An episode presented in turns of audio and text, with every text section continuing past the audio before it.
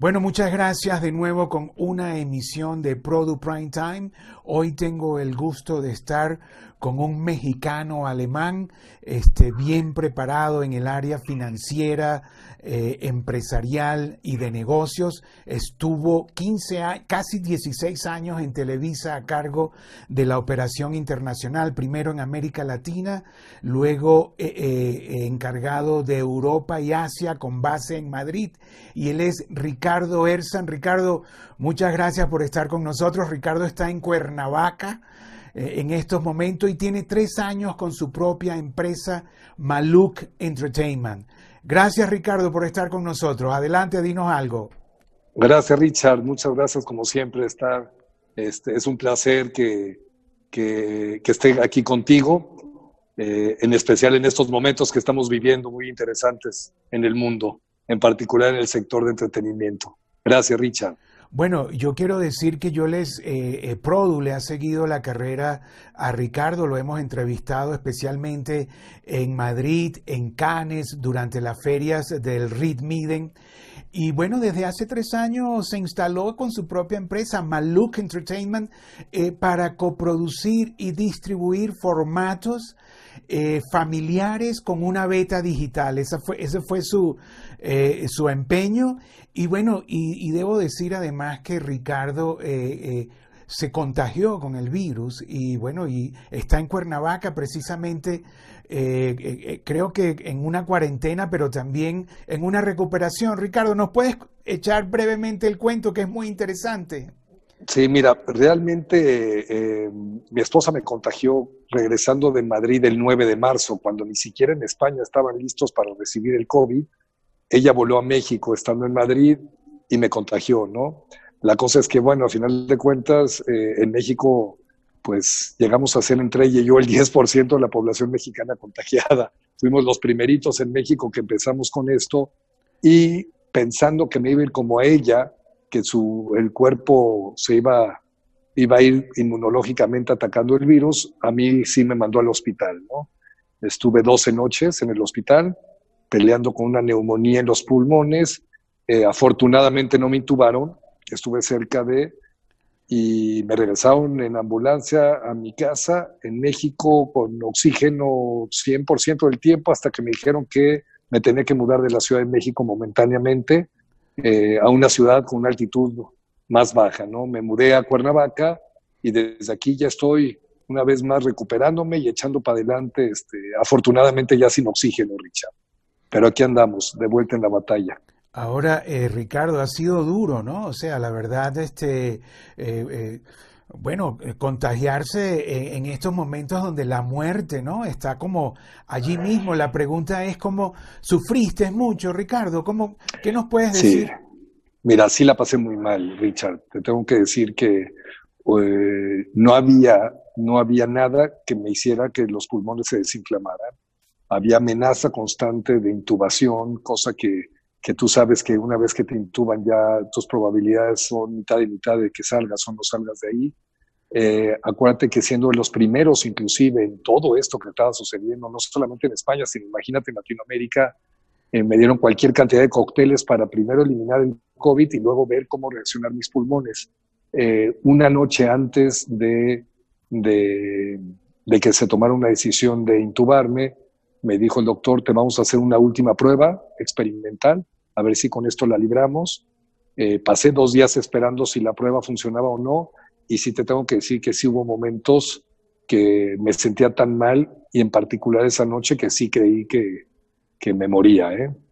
sí tengo que decir que, que esa sensación que estamos viendo en todas partes, cuando la vives en carne propia, es durísima. Y sobre todo una enfermedad donde estás muy solo, ¿no?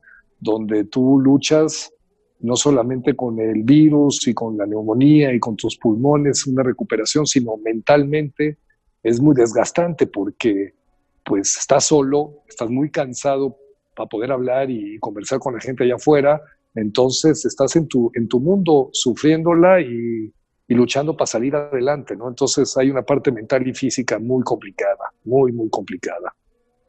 sí la pasé muy mal. ¿Y, tu esposa, tu esposa se recuperó? ¿Cómo, cómo?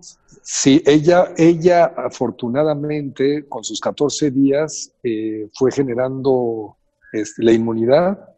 Bueno, primero la curación, fue eliminando el virus y ella solita se fue curando como, digamos, como el 95% supuestamente de los casos que les da COVID, que, el sistema inmunológico hace todo, ¿no?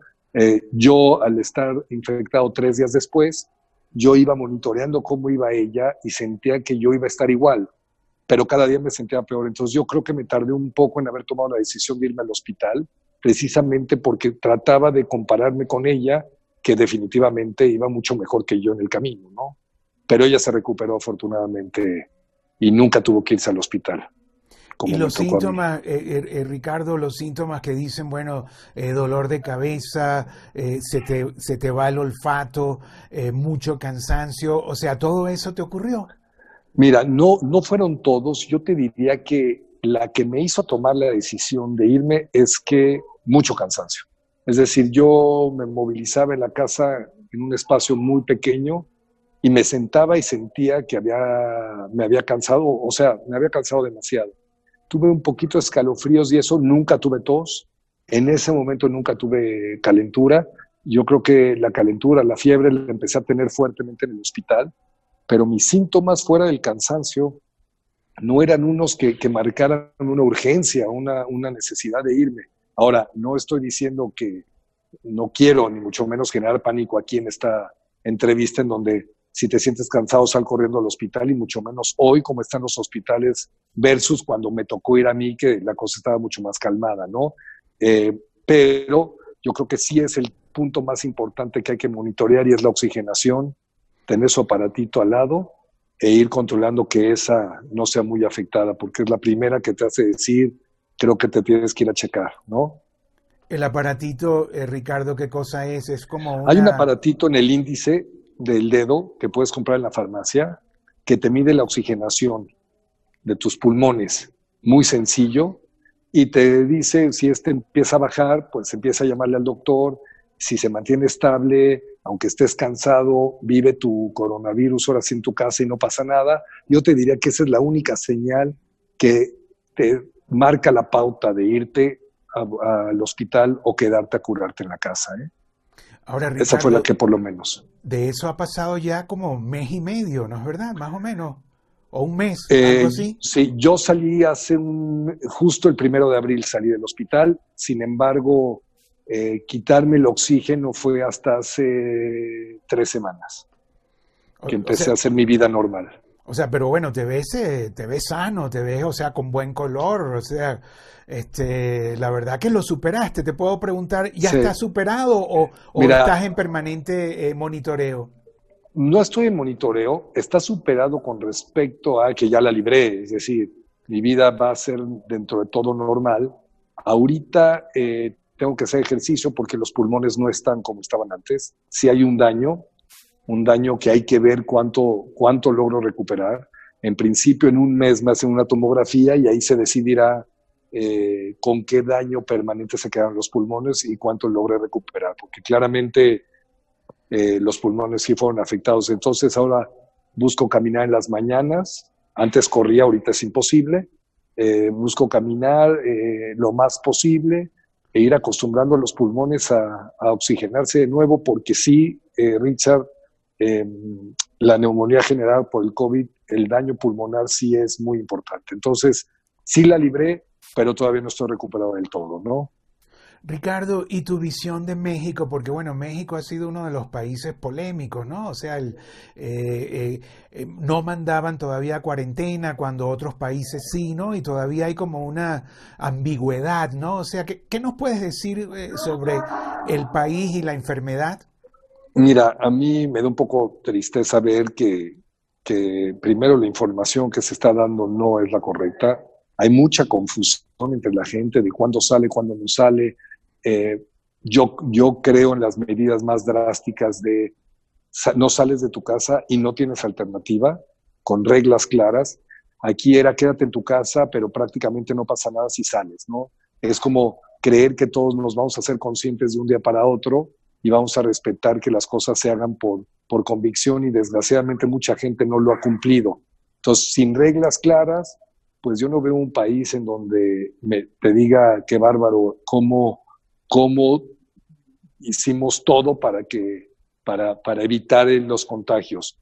Yo siento que, por ejemplo, pensar en que se reabra la economía en dos semanas, lo encuentro prematuro porque la curva sigue y sigue creciendo y hoy los hospitales están rebasados, ¿no? Entonces, hay que hacer algo al respecto. Entiendo que económicamente hay que activar. Y yo creo que México no está preparado para regresar y empezar a llevar una vida en las calles de nuevo. Y más, en particular donde yo vivo, que es la Ciudad de México, imagínate, Richard, 20 millones de personas metidas en una ciudad. Eh, ¿Qué control tienes de lo que pudo haber sucedido? Si es la mitad de la población de toda España, ¿no? Entonces, sí, sí hay un peligro ahí latente y definitivamente creo que no se ha manejado bien la situación y por lo mismo es criticada en todas partes, ¿no? No solamente internamente aquí en México, sino fuera del país. Ahora, ahí la casa donde estás en Cuernavaca se ve muy bonita, Ricardo, ¿no? Con unos techos altos, eh, muy eh, colonial, ¿no? Al estilo mexicano. ¿Algún comentario sobre...? Porque la ciudad es pequeña, ¿no? Hay poca población allí, no hay tanta, ¿no? Pues mira, la ciudad tendrá, pues ya tiene sus casi dos millones de personas, ¿eh? O sea, solía ser una ciudad donde la gente venía a tener eh, la casa de fin de semana porque está escasamente 45, 50 minutos aquí. Una hora, sí, ¿no? Sí. Lo que pasa es que tristemente, como otras ciudades, no se ha vuelto una ciudad muy segura, ¿no? Porque además el problema que estamos viendo en México no solamente es el tema del COVID, sino la inseguridad sigue aumentando, ¿no? Y entonces la realidad es que, que, que esta ciudad, pues anda, el clima es maravilloso, la ciudad es muy bonita, pero es una ciudad que hoy también en términos del COVID trae unos problemas graves. Por lo que entiendo, ahí en el centro de la ciudad, la gente está en camillas fuera del hospital. ¿eh?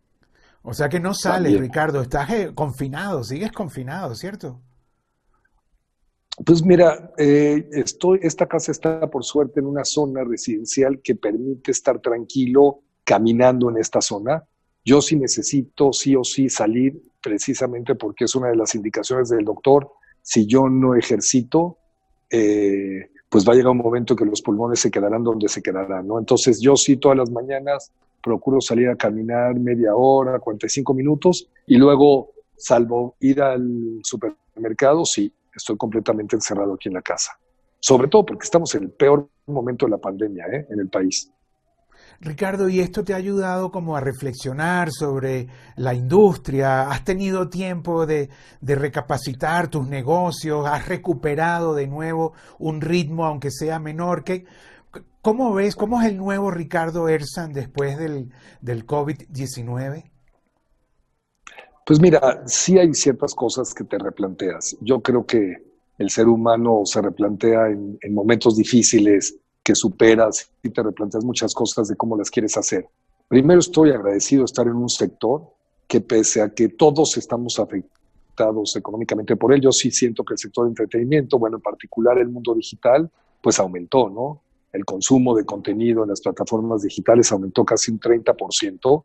Em, hoy lo que toca es, porque es increíble Richard, pero estoy tapado de trabajo, ¿eh?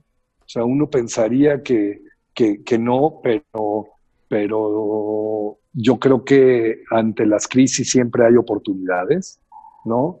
Y aquí la idea de todo esto es replantearte un esquema de trabajo que permita acoplarse fácilmente a las necesidades de, de, las audiencias y a las necesidades de nuestros clientes.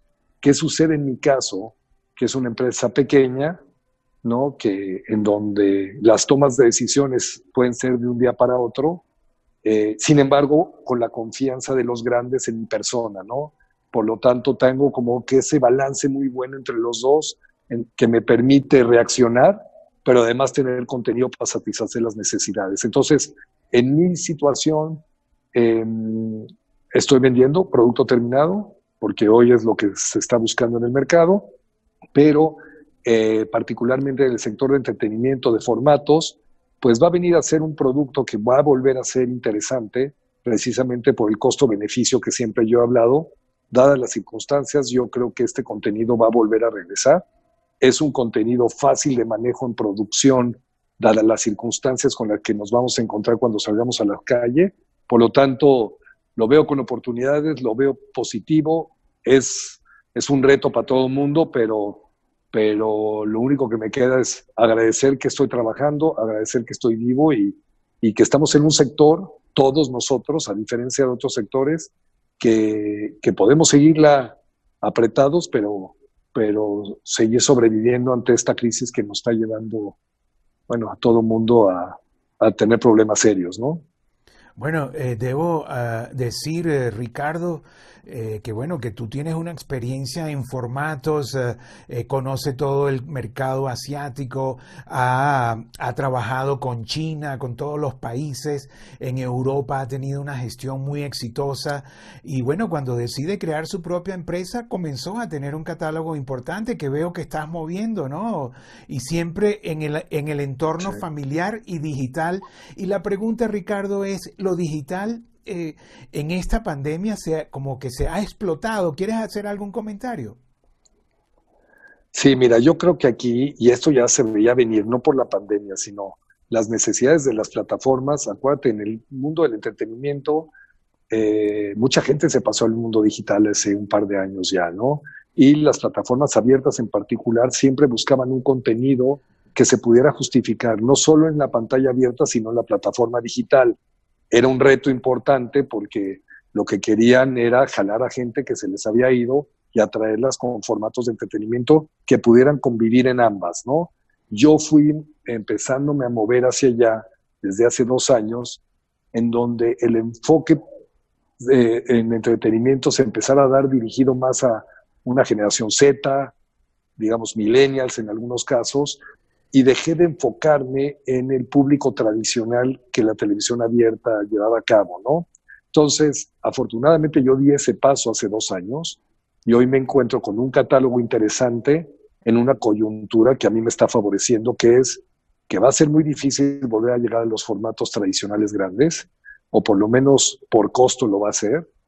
Sin embargo, hoy, si tienes un producto innovador, dirigido a quien ya le tienes que poner nombre y apellido, que es a la gente joven, eh, yo creo que la oportunidad está ahí porque están ávidos de contenido y de consumir o a partir de sus teléfonos o de sus computadoras cualquier cantidad que le pongas de contenido enfrente, siempre y cuando, como te digo, sea innovador, ¿no? Entonces, yo estoy muy contento porque tuve la, la fortuna de, de haberlo anticipado desde hace dos años esto y, y, mi catálogo básicamente va dirigido a ese grupo y a esas plataformas. Y, y pudiésemos saber un poquito más de tu catálogo, Ricardo, ¿No? ¿qué tiene? O sea, eh, todos los días estás vendiendo, te están llamando, tienes un contacto permanente con tus clientes, es fácil el tráfico de enviarle la programación, los contratos. Cuéntanos un poquito de tu operación desde Cuernavaca, la operación de Maluk Entertainment. Sí, la operación la sigo manejando perfectamente bien. Yo, yo la verdad es que desde antes de la pandemia yo tenía como que editores en una parte, tenía el, abogado en otra parte, tengo un sistema para envío de tráfico de, de materiales junto con los clientes muy claro, por, eh, ya perfectamente con machotes y borradores de contratos que me permite tomar acciones eh, rápidas, ¿no? Que es lo que el cliente está pidiendo. Es decir, Mañana el cliente te pide algo, si no lo tienes, se voltea y lo consigue en otro lado. Entonces, esa facilidad y flexibilidad hace que, que, que, los clientes me sigan buscando. Eh, acabo de cerrar, increíble pero cierto, un formato en Italia, de los primeros formatos que se están contratando para producción local, apenas salieron a la calle, por lo tanto es un logro importantísimo. Eh, es la segunda temporada de un formato que seguramente en su momento lo platiqué que se llama Historias Mínimas. Historias Mínimas es un, un, formato que hoy yo creo que voy a regresar muy fuerte porque en Latinoamérica gustó mucho, en donde la gente te cuenta una historia en cuatro minutos, eh, la historia que quieras contar, en el set que quieras contar. Simplemente eh, la premisa es que todo mundo tenemos una historia que contar y no nos han dado el lugar o el espacio para, para contarla. Entonces, con esto que nos viene eh, tocando de, de, una crisis como esta, encuentro que el regreso a la calle eh, va a traer muchas historias que contar por la gente. Eh, no todas tienen que ser alrededor del COVID, tendrá que ser la historia que uno quiera. Y pensando en que eso podía darse, presenté el producto otra vez para una temporada en Italia y me lo acaban de comisionar, por lo tanto hay muy buenas perspectivas si ese es el comportamiento que viene cuando Latinoamérica abra sus puertas también, ¿no? O sea que estoy muy contento. Eh, tengo un producto que se llama Oh My Pet, que es un producto para niños y familia de mascotas, que ya lo acabo de cerrar en, Perú y en Uruguay, y estoy esperando darle la vuelta al continente en los siguientes meses, porque es un producto que les funciona a toda hora en la pantalla. O sea, estoy haciendo esas cositas que, que creo que dadas las circunstancias, si bien no son los formatos grandes, me permite mantenerme en las, en las parrillas de programación constantemente.